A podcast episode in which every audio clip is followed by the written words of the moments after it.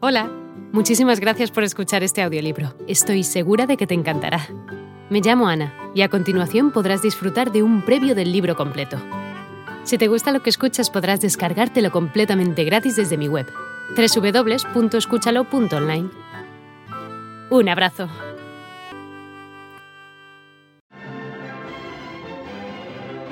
El agente secreto de Joseph Conrad.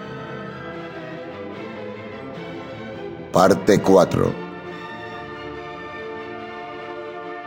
El murmullo de la vida de la ciudad, el sonido apagado de las ruedas en las dos calles invisibles a izquierda y derecha, llegaban a través de la curva del sórdido callejón hasta sus oídos, con una preciosa familiaridad y dulzura apelativa.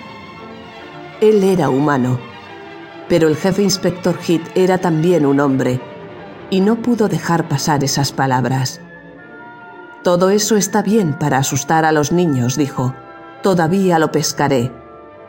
Lo dijo bien, sin desprecio, casi con austero sosiego.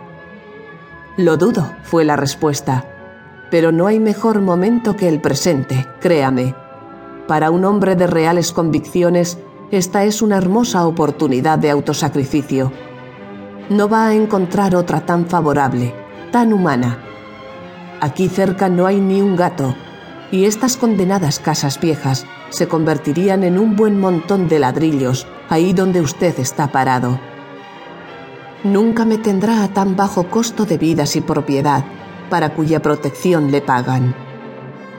Usted no sabe a quién le está hablando, dijo firme el jefe inspector Heath. Si ahora mismo le pusiera mis manos encima, no sería nada mejor que usted mismo. Ah, el juego, puede estar seguro de que nuestro lado será ganador al fin. Todavía falta hacer que la gente crea que algunos de ustedes tendrían que ser liquidados donde se los encuentre como si fueran perros rabiosos. Entonces se tratará de un juego, pero maldito si sé cuál es el de ustedes. Y no creo que ustedes mismos lo sepan. Nunca obtendrán nada de ese modo. Entre tanto son ustedes los que sacan algo del asunto, hasta ahora y lo sacan fácil también. No quiero hablar de su salario, pero ¿no ha hecho su nombre simplemente por no entender qué buscamos nosotros?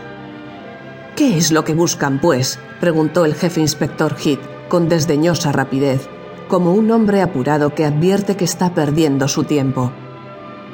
El perfecto anarquista contestó con una mueca, una sonrisa, que no llegó a abrir sus labios delgados y descoloridos. El famoso jefe inspector, se sintió tan superior que levantó un dedo admonitorio. Renuncie a... lo que sea, dijo con tono de advertencia, pero no con tanta cordialidad como la que hubiera usado para dar un buen consejo a un ladrón de renombre. Renuncie. Somos demasiados para ustedes. La sonrisa fija en los labios del profesor vaciló, como si su espíritu de burla hubiera perdido seguridad. El jefe inspector Heath continuó. ¿No me cree? Bien, solo tiene que observarse. Estamos nosotros dos. Y con todo, usted no anda bien. Siempre se hace líos. Si los ladrones no saben su oficio a la perfección, siempre andan hambreados. Hola de nuevo. No está mal para ser solo una pequeña muestra, ¿verdad? Si te ha llamado la atención, recuerda que encontrarás este audiolibro completo y gratis en www.escúchalo.online.